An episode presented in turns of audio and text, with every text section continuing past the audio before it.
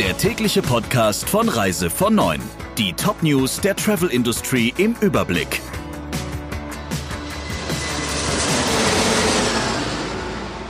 Mein Name ist Ursula Lampe. Schönen guten Morgen. Die internationale Luftfahrtorganisation ICAO rechnet wegen des Coronavirus mit Einbußen von vier bis fünf Milliarden Euro. Schuld ist die Ausdünnung des Angebots. Innerhalb weniger Wochen ist der Flugverkehr von und nach China im Zuge der Ausbreitung des Virus eingebrochen. Nach Informationen des Luftfahrtverbandes haben rund 70 Fluggesellschaften weltweit alle internationalen Flüge von und zum chinesischen Festland gestrichen, darunter auch Lufthansa. Am stärksten betroffen sind Strecken innerhalb des asiatischen Raums, aber auch andere Verbindungen sind betroffen.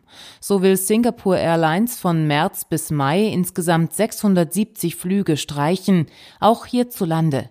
Im März und April werden jeweils zwei, im Mai vier Flüge von Frankfurt nach Singapur gestrichen, ab Düsseldorf sind es drei Flüge, die ausfallen. Für die Touristik in Deutschland bringt das zusätzliche Unsicherheit mit sich, denn mit Singapore Airlines sind viele Fluggäste nach Australien, Neuseeland und zu anderen Destinationen in Südostasien unterwegs. Der Schweizer Reiseverband warnt vor weiteren Airline-Pleiten und rechnet künftig mit einer Insolvenz pro Monat. SRV nimmt die jüngsten Pleiten wie die der türkischen Airline Atlas Global zum Anlass, endlich Tempo bei der Einführung einer Kundengeldabsicherung einzufordern. Solche Fälle zeigten, dass vor allem Brüssel zum Schutz der Kunden, aber auch der Veranstalter und Reisebüros rasch handeln sollte, so Geschäftsführer Kunz. Zwar habe sich die EU bereits für die verpflichtende Einführung einer Kundengeldabsicherung im Flugbereich ausgesprochen, doch es gehe nicht schnell genug, sagte Kunz dem Schweizer Fachportal Travel News. Die Türkei legt bei Flügen aus Deutschland am stärksten zu. Wie das Statistische Bundesamt mitteilte, flogen im vergangenen Jahr 10 Prozent mehr Fluggäste aus Deutschland als noch im Vorjahr 2018 in die Türkei. Kräftige Einbußen musste die Dominikanische Republik hinnehmen. Das Passagieraufkommen für den Karibikstaat ging um 16 Prozent zurück.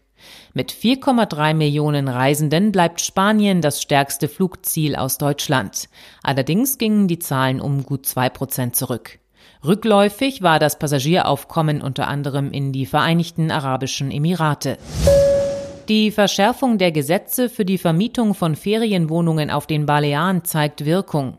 Hatten sich 2017 noch 2,5 Millionen Gäste für diese Form der Übernachtung entschieden, waren es 2019 20 Prozent weniger. Grund dafür ist die Regulierung dieses Segments durch die Landesregierung. Wer illegal vermietet, wird seit 2017 mit Bußgeldern von bis zu 400.000 Euro belegt, so das Mallorca Magazin. Zudem muss jede Wohnung nunmehr über eine Lizenznummer verfügen.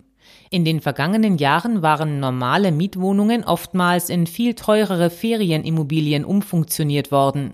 Um dem Einhalt zu gebieten, wurde die Balearenregierung gesetzgeberisch aktiv. Leipzig ist in einem Ranking des Customer Choice Centers unter den Top 3 der passagierfreundlichsten Bahnhöfe in Europa gelandet. Auch München, Hamburg, der Berliner Hauptbahnhof und Frankfurt schafften es demnach in die Top 10. Für das Ranking wurden Punkte für Direktverbindungen, Einkaufsmöglichkeiten und Restaurants im Bahnhof vergeben. Auch die Anzahl an Streiktagen, die Barrierefreiheit oder wie voll die Bahnhöfe im Schnitt sind, floss in die Bewertung ein. Ganz an der Spitze landete der Londoner Bahnhof St. Pancras vor dem Züricher Bahnhof.